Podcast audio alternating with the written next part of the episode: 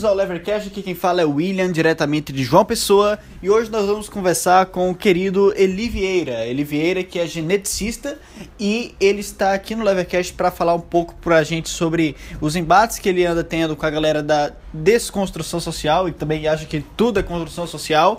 É, o Eli vai falar um pouco isso, vai falar sobre a base científica é, das críticas dele. O Eli Vieira também ficou muito conhecido quando em um vídeo ele criticou a visão do Silas Malafaia, quando o Silas Malafaia deu entrevista a Maria Gabriela lá em 2013, né? Ele criticou mostrando que a homossexualidade possui bases genéticas, que não cabe mais a visão de que é gay quem escolhe ser gay.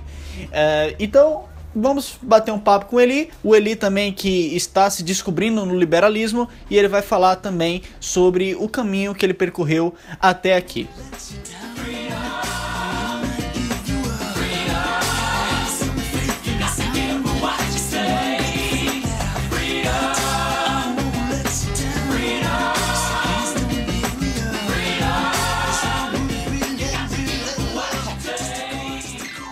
Então, Ali, é, muito obrigado por ter topado participar, né? É, pretendo fazer um, bater um papo bem produtivo aqui contigo. É, e valeu por estar aqui no, no Levercast.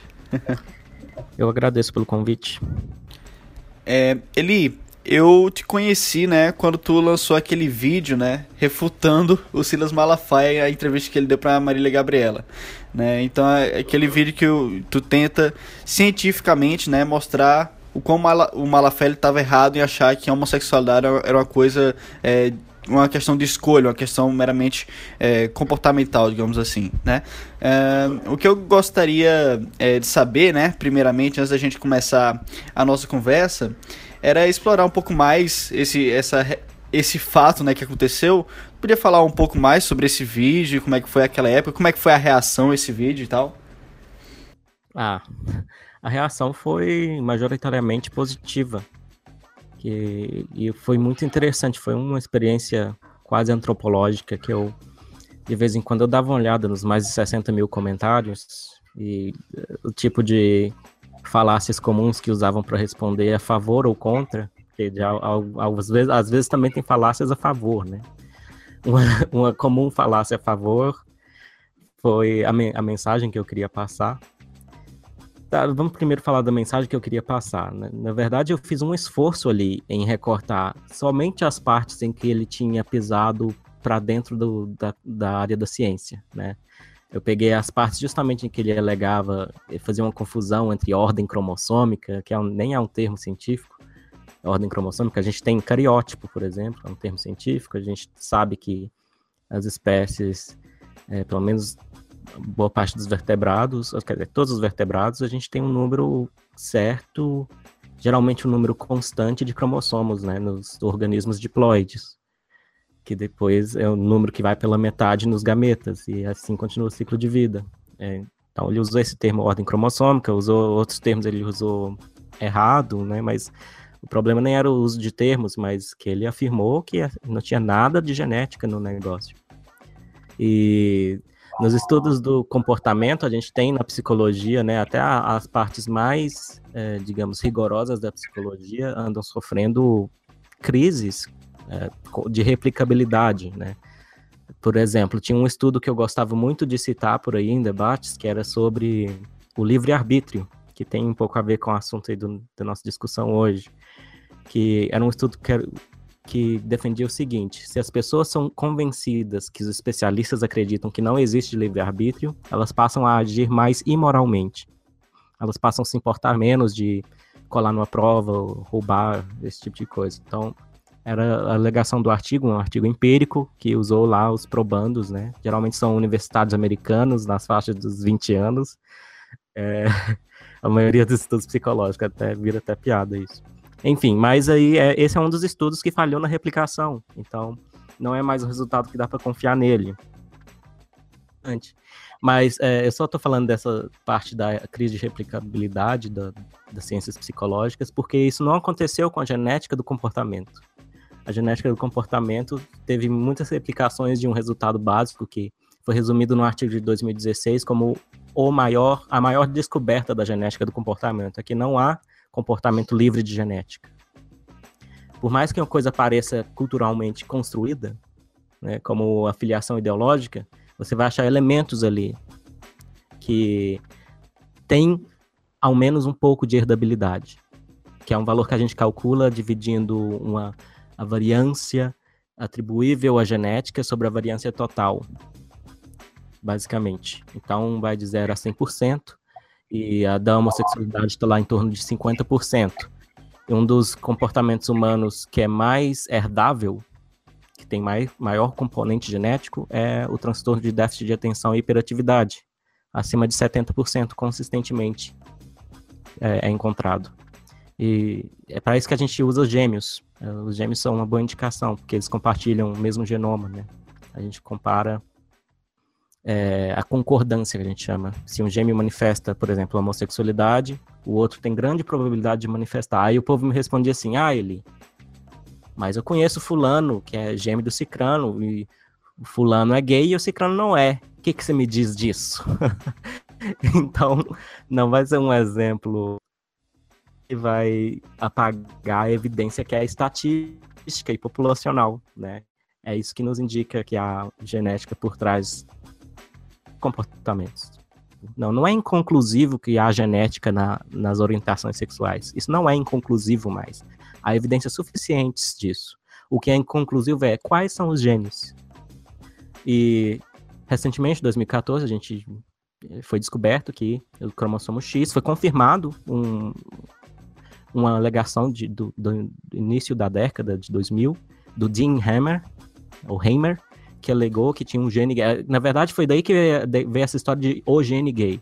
Mas isso já, já mostra, já transparece uma má compreensão da genética, que eles atribuem uma característica inteira, comportamental, que é complexa, a um gene só. Isso não existe.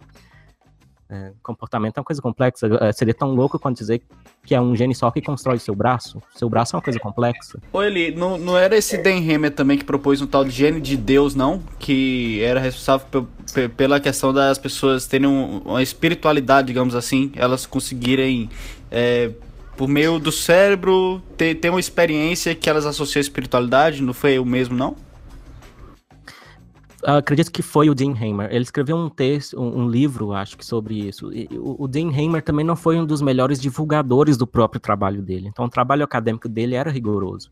Mas na forma como ele tentava traduzir isso para o público, ele acabava distorcendo ou não prevendo que tipo de interpretação fariam daquilo. Então, ele não previu, isso é um, um erro que eu considero básico, ele não previu, aparentemente, assim, observando de longe, que as pessoas têm esse, essa preconcepção totalmente equivocada de que comportamentos podem, poderiam, de alguma forma, ser determinados por um gene só.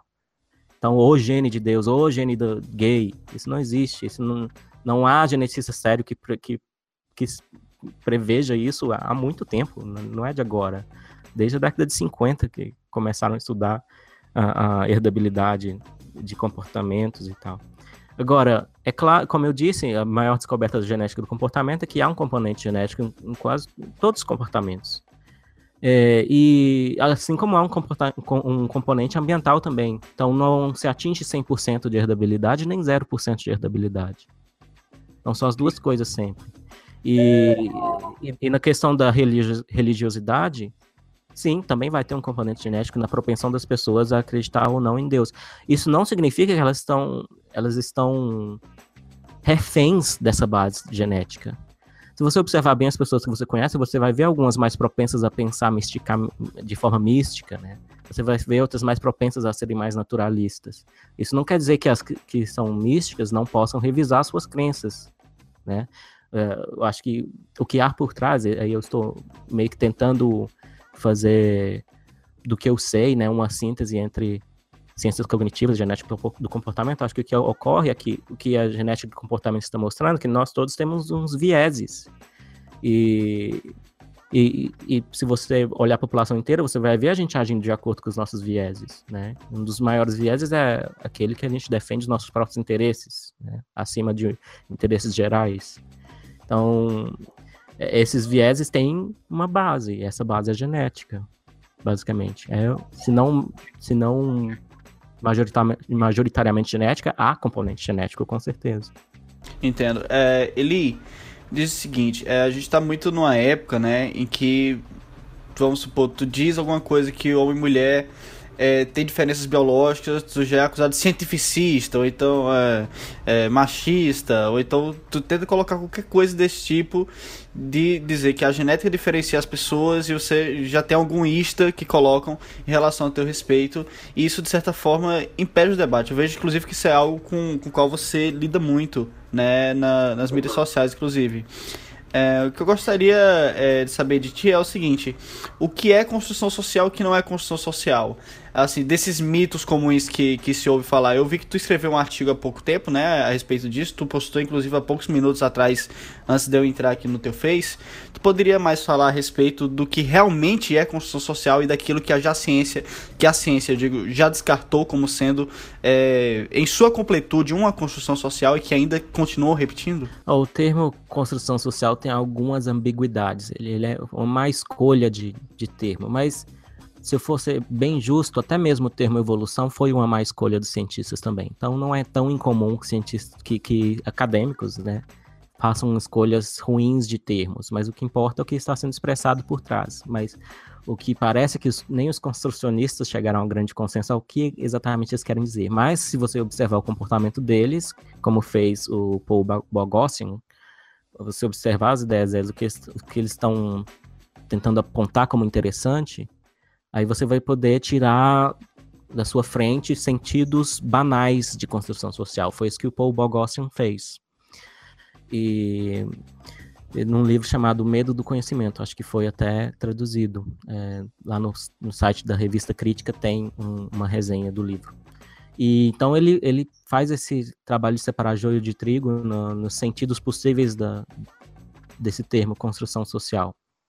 Então parece que o que começando por construção. O que foi construído é algo que não estava para ser encontrado ali no mundo. Né? Não é como uma árvore que, mesmo se você for cego, uma hora você andando por aí vai dar de, de testa com uma. Então, algo construído foi algo que alguém botou ali. Alguém, então, o, o alguém está sendo sugerido pelo, pelo que acompanha, né? Social. Pelo sobrenome da coisa. Então, foi uma sociedade específica com certos interesses que fez uma coisa, fabricou uma coisa. O próprio Paul Bogossian põe como candidato bom para ser construção social o dinheiro. É, mas até no, no, próprio gênero, que foi o, o, texto que você aludiu aí, que eu, eu, estou defendendo que gênero não é construção social, no sentido interessante de construção social, que é esse que o Bogossian destrinchou. É, porque não é. Aí eu, eu, eu peço para comparar com castas indianas. Primeiro, que é mais claramente construção social, a, a casta. É, houve uma história da casta. Tudo começou com a invasão de um povo por outro no subcontinente, subcontinente indiano. Então foi não que tenha sido planejado, mas foi conveniente socialmente que os invasores se pusessem como uma casta superior aos invadidos. E daí isso parece que gerou um incentivo a, a gerar cada vez mais castas. Tanto que hoje parece que há cerca de mil castas e, e existem subcastas, chegam a 3 mil mais ou menos. E compara isso com gênero. A gente não tem sociedade nenhuma com mil gêneros, com, com categorias que pareçam gêneros, né? Com, que não chegam nem a 10. Eu, eu não fiz um estudo extensivo de, de, de sociedades diferentes, mas o máximo eu, eu, eu, procurei por algumas evidências e eu achei, por exemplo, Samoa que ah, parece que há três gêneros em Samoa. Algo parecido com o que chamamos de homens, algo parecido com o que chamamos de mulheres e algo parecido com o que a gente vê como, como homossexuais afeminados, que são os Fafafine. Eu não sei como é que pronuncia.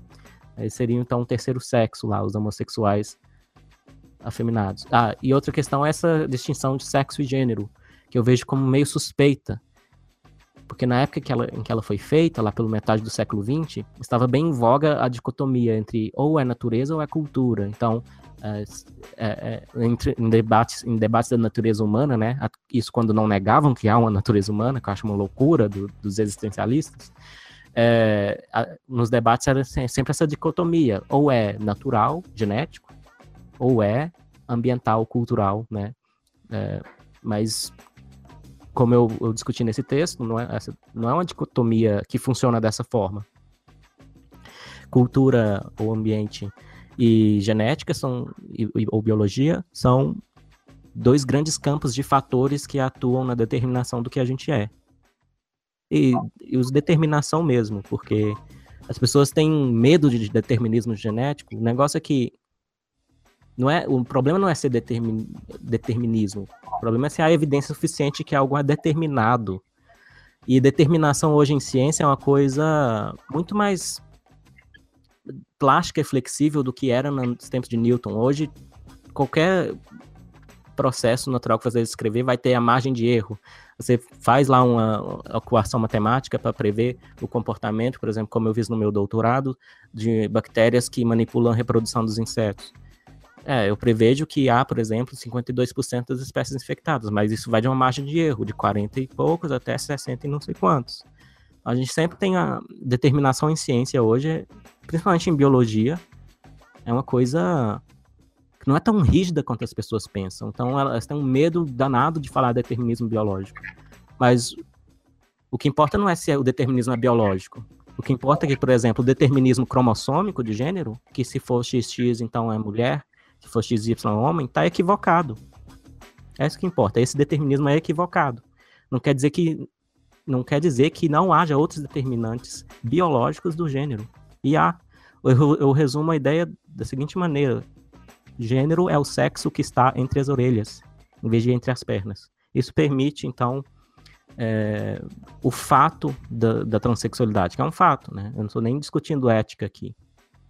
Então, eu acredito e há evidências de que muitas pessoas transexuais têm um cérebro que é sexualmente ligado ao sexo dito oposto ao, qual, ao que se observa entre as pernas delas, digamos assim. Então, a biologia, entender a biologia moderna, uh, quando se ataca ela como, como fez o Malafaia, porque é, não deixa de ser um ataque, como fez o Leandro Collin, é, transparece, transparece logo uma, uma ignorância. E eu sou acusado da mesma ignorância quando eu falo que gênero não é construção social, que eu deveria, deveria ler mais das ciências sociais do assunto.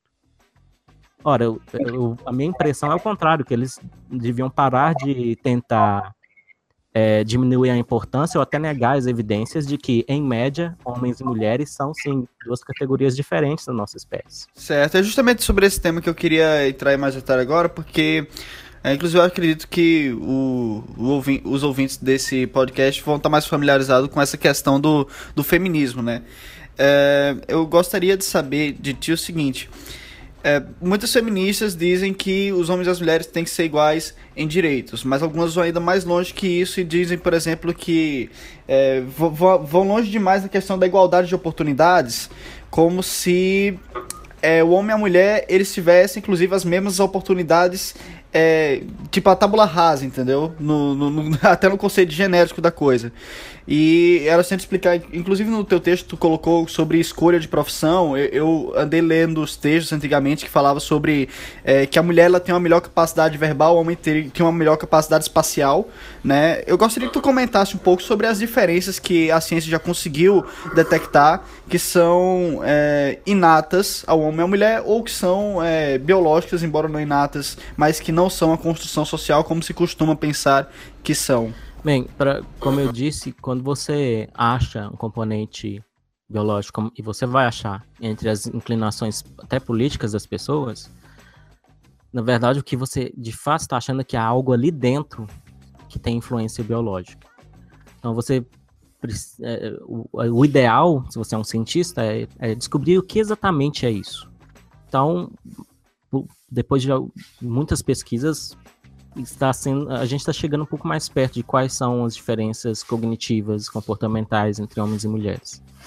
Então, sobre as cognitivas, está claro o suficiente pelas evidências que os homens, em média, são melhores em rotacionar objetos tridimensionais na imaginação. Que é, o que é uma coisa que parece bem específica. Eu não sei o quão é, poderia melhorar, por exemplo, a habilidade de um programador de, de jogos 3D. Né? Eu não sei se isso daria uma vantagem automática aos homens. Né? O que é importante é que um, eu entendo um pouco dessa preocupação, porque eles vão dizer, ah, já que você está dizendo que os homens são melhores nisso, então quer dizer que é, você está contribuindo para para oprimir as mulheres que querem trabalhar com programação de jogos tridimensionais.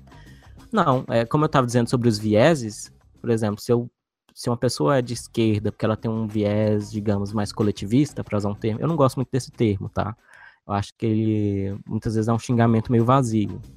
Mas, enfim, é, mesmo se a pessoa tivesse viés, não quer dizer que ela não pode refletir a respeito, trabalhar para melhorar nesse viés. A mesma coisa eu vou dizer sobre mulheres e a capacidade de rotacionar mentalmente objetos tridimensionais. É, acho que dá sim para treinar isso.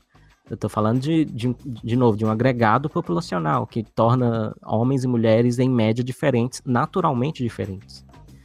Uh, e como você falava, há uma grande diferença entre é, o, o, maior problema, acho que o problema que sempre houve na discriminação sexista, justamente estava em fechar as portas lá na oportunidade. Então nem davam oportunidade de uma mulher se tornar contadora, etc. Né? E, e, sim, é uma discriminação sexista, é uma coisa imoral, é uma coisa que tem que parar. Se é uma coisa que tem que parar por intervenção estatal e leis, aí eu me pergunto se é realmente a solução que funciona né? Antes de qualquer coisa. Antes, antes de qualquer compromisso com o liberalismo ou, ou qualquer outra ideologia, me pergunto se funciona, né? Eu não, não, não estou certo que funcione. Eu ando me questionando bastante sobre qualquer intervenção que visa diminuir o preconceito por leis. Será que realmente criminalizar expressões de racismo diminui o racismo? Ou será que põe ele como uma coisa proibida, né? E torna talvez mais atraente para alguns por ser proibido, né? E, parece e saltar sempre a intervenção é, é, um grande problema no nosso país que eu tenho que reconhecer como um grande problema no nosso país e os libertários e, e liberais estão completamente certos em atacar isso. É, eu acho que esse movimento libertário que está crescendo no Brasil é uma das coisas mais necessárias no nosso país. Eu não, não me identifico totalmente com, com ele. Né? Eu sempre vou a, ironicamente eu vou a um texto de um libertário toda vez que estou em reflexão sobre as minhas posições políticas que é o Michael Hilmer. O Michael Hilmer inclusive é um anarcocapitalista. Mas nesse texto ele defende que as posições políticas das pessoas são geralmente irracionais. É, e ele dá evidência disso. Ele diz não não parece óbvio que uma pessoa que acredita em direitos animais é, que defende direitos dos animais também acreditasse em aborto. Não parece tão. A relação lógica entre as duas coisas não parece tão, tão óbvia. Eu acho que esse exemplo que ele usou, de fato, não, não, não me parece muito bom, porque ah, parece que há. Você vê isso no Peter Singer. Há, há alguns algumas bases ali da ética dele, né, que é consequencialista, que faz todo sentido acreditar nas duas coisas ao mesmo tempo. Mas, eh, enfim, o exemplo dele não sendo bom não interessa. Ele, se você pegar outras coisas, tipo pena de morte, é, as crenças das pessoas de direita e de esquerda que correlacionam entre si, elas não parecem ter é, um nexo lógico entre, entre elas. Isso é uma evidência de que as pessoas estão carregando essas crenças não porque elas refletiram a respeito delas, mas porque elas estão indo na onda dos seus vieses, viés de grupo. Então, meu grupo é este, minha, minha tribo é esta. Então, minha tribo defende isto aqui, então eu também defendo. Né? E, e, e, isso é especialmente irônico de se observar quando o grupo é dos libertários ou dos liberais. É, é exatamente onde não deveria ser visto, e é visto. Isso é visto. Ah, há sempre o problema aí, né, da, é, eu tava vendo o Kim Kataguiri, né, que é um dos supostos. Eu sei que a maioria vai dizer que não é o representante desse movimento. Tudo bem, eu até concordaria até certo ponto. Mas aí você observa uma correlação de crenças, digamos, liberalismo econômico, com, no Brasil no momento, com crenças de uh, conservadorismo, mas dos mais é, não, não conservadorismo respeitável, que há os conservadorismos respeitáveis, mas um conservadorismo tacanho, de apenas defender, por exemplo, papéis de gênero, por, porque essa é a tradição, defender a tradição cegamente. É, Eli, eu sei que tu fazia parte, né? Tu era um dos cabeças lá da Liga Humanista, né? Secular. E. vice-presidente. Pronto, vice-presidente. E Tu começou humanista e virou liberal, ou tu continua humanista e agora tá liberal? Na verdade, tu não se decidiu ainda até onde você é liberal, né? Essa questão. Mas eu quero saber o seguinte: como foi esse teu caminho, né? Onde tu começou, onde tu terminou, como foi esse teu caminho, como tu acha que tu pode conciliar ou não essas duas coisas, humanismo e liberalismo? Não, eu tô te falando que eu sou meio resistente a aplicar os rótulos políticos. Por, por aquele problema explicitamente mostrado pelo Hilmer né? Que as pessoas, uma vez adotando os rótulos políticos, a tendência é, ah, o que que essa sob esse rótulo aqui, qual é a cartilha que eu devo seguir? Então, eu sou muito resistente a isso. Não quer dizer que eu tenho sucesso em resistir sempre a esse viés. Não tô falando que eu sou perfeito. Não tô falando que é, o que eu falo é o que eu faço. Claro que ninguém é perfeito. Nós somos todos falíveis. Mas uh, quando eu comecei a me dar um, algum rótulo político, eu me dizia esquerda liberal. Às vezes é assim que eu ainda me vejo. Esquerda liberal, cara. Sim. É, foi o primeiro dos rótulos que eu lembro de eu ter escolhido é, conscientemente para mim. Eu escolhi esse rótulo. É o que chama do Left League hoje, né? É, eu, eu até participei daquele grupo esquerda libertária, esquerda liberal, mas uh, achei muito canceroso depois de um tempo e larguei. Até depois, quando eu comecei a me preocupar mais, eu, há alguns anos já, né, eu fico me degladiando com, é, com as ideias dos, dos que eu chamo é, de justiceiros sociais. Então, apesar, dos, apesar de eu reclamar dos rótulos, né, parece um pouco incoerente que eu vou aplicar eles, mas é porque ele descreve uma atitude que, que é real, né, que é observável. As pessoas meio que enlouquecendo na, na vontade de combater um mal social, que é o preconceito, com de forma que elas acabam atacando um, um dos direitos, se não o direito humano mais fundamental, que é o da liberdade de expressão. Sem a liberdade de expressão, como é que a gente vai saber que os outros foram violados, por exemplo, por um Estado ou por, por uma outra instituição? Como é que a gente vai saber que está havendo violação ao direito à vida sem a liberdade de expressão? Então, por isso que os regimes totalitários se importam tanto com suprimir primeiro esse direito. E aí eu me preocupo bastante quando eu vejo em ascensão ideologias que são explicitamente, no mínimo, explicitamente negociam demais o direito à liberdade de expressão. E eu vejo isso acontecendo no dito progressismo da esquerda, né? Que, que é assim, assim que eles se chamam, né? Para não ficar muito de xingamento de justiceiros sociais, eles se chamam geralmente de progressistas, mas até entre os que se chamam assim, eu acho que ainda dá para delimitar quais deles são justiceiros sociais, quais deles são legitimamente preocupados com essas questões. E até os legitimamente, legitimamente preocupados, geralmente as soluções que, que eles propõem, ou as soluções que eles não aceitam de jeito nenhum que você questione a, a, a, a eficácia delas, é, então a, eu vejo um problema gen, quase generalizado entre os que se rotulam assim agora. É, por exemplo, esse negócio de, das cotas raciais que eu venho questionando. Eu vi uns documentários antigos, e é sempre. O problema são sempre as ideias, William. Se você prestar bem atenção, esses problemas que eh, viram a guerrinha de um grupo contra outro, e cada um com. expressando argumentos piores que o outro. O problema são justamente as ideias. Se prestasse atenção é, como, como formular um bom argumento, né? quais são os argumentos ruins que a gente já usou devia parar, tipo dívida histórica.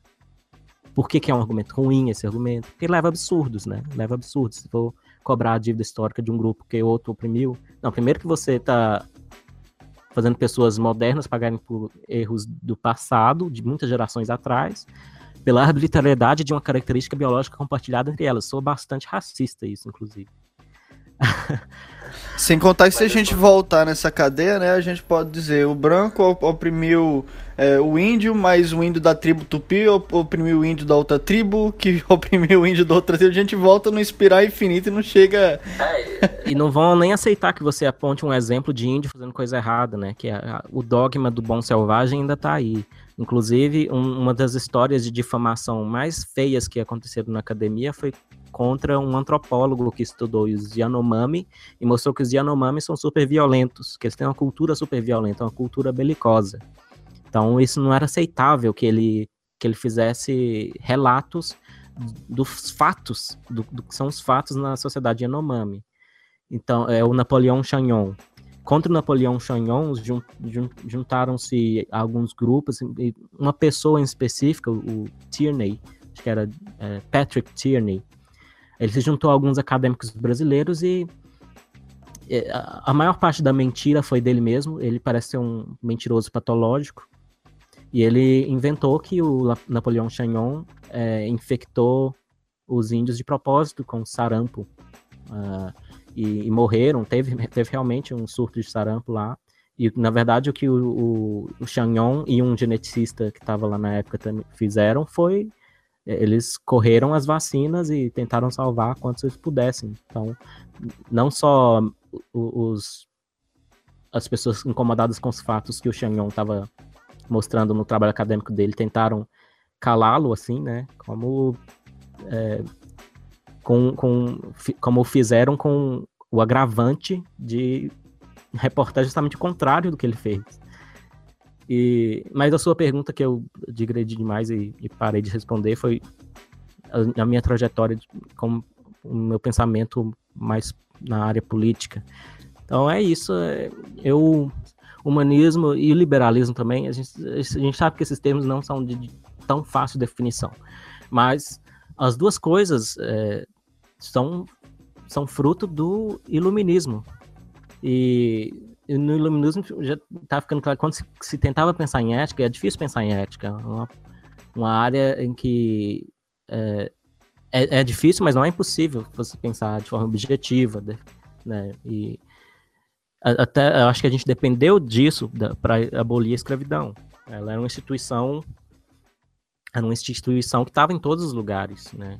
É, praticamente não se podia nem afirmar que é construção social, mas é, foi preciso um, uma inovação intelectual na área da ética que veio dos iluministas para abolir a escravidão. Aí, por isso que eu, é um dos problemas que eu tenho com marxistas é o reducionismo deles ganancioso da história ao que eles veem como forças econômicas e, e luta de classes. Aí eles tiram totalmente a parte de a influência de ideias sobre a história. Uh, como se for, tudo fossem forças econômicas cegas. E não é verdade. Pra, é, a, grande história da abolição da escravidão não pode ser contada sem a inovação intelectual ética de que a escravidão é errada. É, quem faz isso bem é o Steven Pinker no, no, livro Os Melhores Anjos da Nossa Natureza. Não sei como é que ficou a tradução exatamente, mas ele mostra como não dá para explicar a abolição da escravidão sem fazer referência a todos os livros publicados, inclusive e talvez principalmente os romances, em que em que é mais fácil, parece, passar uma ideia vívida para as pessoas, que as pessoas também têm um viés de elas são muito boas geralmente em pensamento abstrato. Então, se você mostrar uma história, né, ah, olha como é a vida de um escravo. E escravo, até muitos desses livros eram histórias reais de escravos, né? É, um, um, que contou a própria história, que foi muito influente nos Estados Unidos, foi o, o Douglas, né? O, eu esqueci o primeiro nome dele. É, é citado pelo Carl Sagan. O... Acho que é o Frederick, Frederick Douglas, eu acho. Frederick, isso, Frederick Douglas.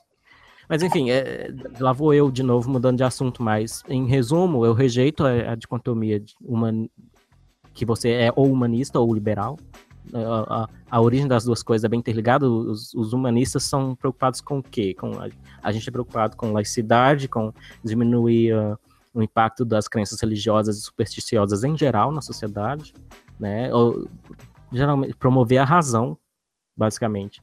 E liberalismo tem as mesmas origens, né? O humanismo começou a ser usado lá pro, antes, do, antes mesmo do iluminismo, é, ou pelo menos pelos historiadores que estudam a, a época, começou a ser aplicado a Renascença, né? Mas por que aplicaram o humanismo aos renascentistas? Porque eles desenfatizaram, até na arte você vê isso. Se você for lá no, no Museu Victoria and Albert, lá em Londres, você vai ver a parte lá de. Se você comparar, uh, a, tem lá a área medieval. Você pode ir antes e depois da Renascença, ou durante a Renascença. Então, antes era tudo religioso. Você chega a ficar entediado. É Nossa Senhora Jesus, Nossa Senhora Jesus, Santo, Santo, Santo, Santo. Aí de repente começaram uma estátua erótica do de uma, de, um, de uma cena do paganismo grego. Isso era um grande sacrilégio para a maioria dos papas anteriores, e de repente começaram a aceitar isso. Começaram a aceitar essa arte como viável. Começaram a deslimitar a arte nessa parte, a dar aos indivíduos, olha só, a, a, a liberdade de fazer esse tipo de arte. Bacana. Por isso eu não vejo, eu não vejo como separar humanismo e liberalismo. Eu vejo as duas coisas com a mesma origem. É, a origem é, é, na aplicação da razão. E, e por, porque na, na, na, parte que é difícil da ética, né, os princípios éticos, são, os que têm mais problemas são aqueles que você tenta dar, por exemplo, direitos a, a grupos. Tá, o grupo tem direito à religião. Tá, então, que um indivíduo ali que não, que não quer ser mutilado genitalmente não vai, não vai ter direito a protestar? Por isso que geralmente é, o que se chama de direitos coletivos ou de grupos entra em, algum, em conflito com algum direito individual. Então não faz nem sentido pensar em direitos sem falar em indivíduo, sem falar em liberdades individuais. Então por isso eu não vejo como separar humanismo e liberalismo. Ele, é, no caso, realmente eu também vejo dessa forma. É, eu só coloquei a questão porque eu não sabia exatamente qual a visão que tu tinha em relação aos dois. Queria saber justamente essa visão. É, uma coisa interessante, né? É, tem, um, tem um sociólogo americano chamado George Fitzhugh. Eu não sei se tu já ouviu falar dele. É, e esse sociólogo americano, ele era do Partido Democrático, ele, ele era assumidamente socialista, né? E em 1854, ele escreveu um livro chamado A Sociologia para o Sul, a falha de uma sociedade livre, né? E nesse livro, o Fitzhugh, ele escreve o seguinte, abre aspas, o socialismo se propõe a se livrar da livre competição para favorecer proteção e apoio em todos os tempos à classe trabalhadora, a trazer, ao menos, uma comunidade qualificada de propriedade e associação do trabalho. Todas essas propostas a escravidão atende perfeitamente. Mas na frente ele coloca o seguinte: Socialismo é escravidão para todos, menos para o mestre. Nossa única questão com o socialismo é se ele vai admitir honestamente que deve o seu recente nascimento à falha da liberdade universal e que está buscando trazer a escravidão de novo de alguma forma. Fecha aspas. Né? Então, é, ele era um sociólogo socialista e ele achava que a escravidão, né, era uma coisa que protegia justamente os mais vulneráveis da sociedade. Inclusive é um discurso que a gente vê muito, inclusive hoje em dia, porque quando falam, ah, precisa da justiça social porque liberaram da escravidão, mas deixaram os negros à própria sorte, é como se a escravidão fosse ainda melhor. É, então tem muito é, essa visão também. E quando tu fala do abolicionismo, que foi uma pauta liberal, né, muitas poucas pessoas costumam lembrar disso quando se coloca esse tipo de debate, né? Tem o Joaquim Nabuco, tinha o Luiz Gama é, aqui no Brasil. Muitos liberais defendiam o abolicionismo, mas poucas pessoas conhecem o nome deles. Fica só naquele negócio de zumbi, zumbi, zumbi, zumbi, zumbi, né? Que... Ah, sim. Na, na, na, página da Liga Humanista, a nova, a, a, a, gente mudou de administração em dezembro passado, estamos fazendo justamente isso. A gente está mostrando os intelectuais e ativistas brasileiros que foram salutares para a abolição. Pode, é verdade que o Brasil veio tarde, a abolição foi um dos últimos a abolir, né? Se não o último, 1888. Mas mesmo assim, ela poderia ter continuado ainda mais se não fosse a atuação de pessoas como Luiz Gama. Então, é, realmente, eu acho um, quase uma traição que é, substitua-se por, por algum fetiche, é, que eu não sei exatamente qual é, todos esses essas estrelas aí brancos e negros, né? Uh, e, e, mestiços também, que é uma categoria que parece que estão tentando abolir agora, é, substitua-se a, a, importância deles todos por uma figura mal, mal compreendida como o. Tem pouca evidência sobre como foi uh, Palmares. Ah, tem que reconhecer realmente a, a, o fato dos indivíduos é, escravos terem fugido e montado sua própria sociedade nos quilombos, claro, é uma coisa importante, sim. Essa parte de, da ação, né, de, de tomar ação, não só ficar no pensamento, muito importante, mas a história, como se, como se é muito debatido, a história do, do, do zumbi não é, não é exatamente exemplar, né? Mas também essa, essa gana de tentar. Eu resisto a essa gana de tentar a história e como se como se houvesse alguma figura histórica não não né que não tivesse essas ambiguidades essas contradições né. Dizem que o, o próprio zumbi tinha escravos lá dentro do, do quilombo. Essa parte da história eu realmente não não sou tão conhecedor dela. É, é o que me dizem alguns amigos que conhecem mais. Então eu acho Oi. Eu acho uma vergonha, em, resumo, acho uma vergonha que se foque tanto nessa figura, não que ela não tenha importância nenhuma, mas se esqueça de Luiz Gama e outros. Cara, muito obrigado é, por toda essa conversa. Se tu tiver algum empoderamento é, a mais para colocar aí, sinta-se à vontade. Eu fiz 30 anos é, dois dias atrás, e quando a gente vai envelhecendo, a gente vai ficando mais tagarela.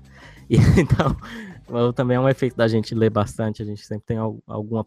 Vai puxando, associando uma ideia a outra, e eu tenho, talvez é um defeito, eu vou. Mas nem respondo suas perguntas.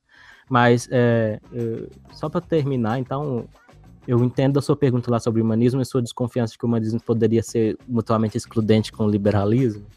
Mas é o seguinte, é, realmente eu defendi algumas coisas ali, até quando eu era presidente, eu fui o primeiro presidente da associação, que hoje eu não defendo mais. É, por quê? Porque eu me baseava em alguns estudos com amostra é, inadequada, tá? Então, então, são coisas que eu fui maturando com o tempo, não, não só como pensador em geral, mas como também na minha profissão, né?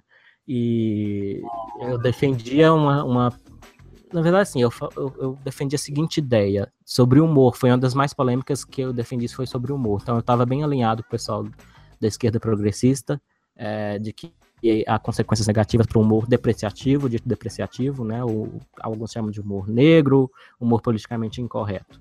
Então eu estava usando o termo humor depreciativo. Então o que eu alegava na época era o seguinte, que se você permite ao seu círculo social, principalmente no, quanto maior, pior, é, que é o livre trânsito desse tipo de piada, então você faz, você torna um ambiente em você faz desse ambiente um ambiente em que pessoas que discriminam injustamente as outras se sintam livres para fazê-lo. Então, qual é o principal erro aí que já, já grita, eu acho? Que a responsabilidade de quem discrimina é de quem discrimina, não é de quem conta piadas né? Então, eu estava tentando atribuir parte da responsabilidade de quem discrimina injustamente às pessoas que contam piadas brincando com preconceito. Aí eu reformei essas crenças, eu aprendi mais sobre o assunto, eu refleti melhor sobre essa questão aí que eu acabei de falar, onde estava o meu principal erro, que era é, retirar demais a responsabilidade do discriminador, né, e, e, atribuir às pessoas que estão só se divertindo com o assunto. E outra coisa que eu aprendi com o filósofo David Benatar, que é um filósofo da, da África do Sul, é que muitas vezes essas piadas, é, lidando com preconceito, elas são justamente para aliviar as pessoas psicologicamente dos, das consequências ruins desse preconceito. Ou, ou por exemplo, ele, ele, dá um exemplo, não é com preconceito, mas um velhinho que vai acordar e falar: ah, quando eu me espreguiço de manhã, eu só sei que eu tô vivo se não bater a mão na madeira. Seja, se ele tiver batido na madeira, ele tá no caixão, já tá morto já. Então, tipo, essa piada é para aliviar é, o desconforto existencial dele com a morte. Então, a, a, o julgamento precipitado do humor dito politicamente incorreto leva a, a, essas leva a uma atitude a crítica de e censória demais, censuradora demais com o humor que a esquerda estava adotando. E, e, tá, eu não quero acusar a esquerda inteira, mas é, esse esse grupo, né, supostamente progressista e justiceiro social, com certeza. É, então é isso, eu reformei minhas crenças nisso e não há vergonha nenhuma nisso. Todo mundo devia estar tá fazendo isso o tempo todo. Por isso que o tempo todo eu estou tocando justamente nos assuntos que não estão mal resolvidos, né? Não só na cabeça das outras pessoas, até às vezes na minha própria cabeça. Elas acham que eu, é, eu, tô, eu, sou muito acusado também de, ah, como, como X, X pode ser, por exemplo, pensador político, você é um ótimo biólogo, tentando calar minha boca, é, falando que eu devia me ater à minha área, mas isso é muito chato, eu não vou ficar falando só de genética. e, e, e, não é uma coisa que eu quero para mim. Uh, acho que quem. Eu acho que até.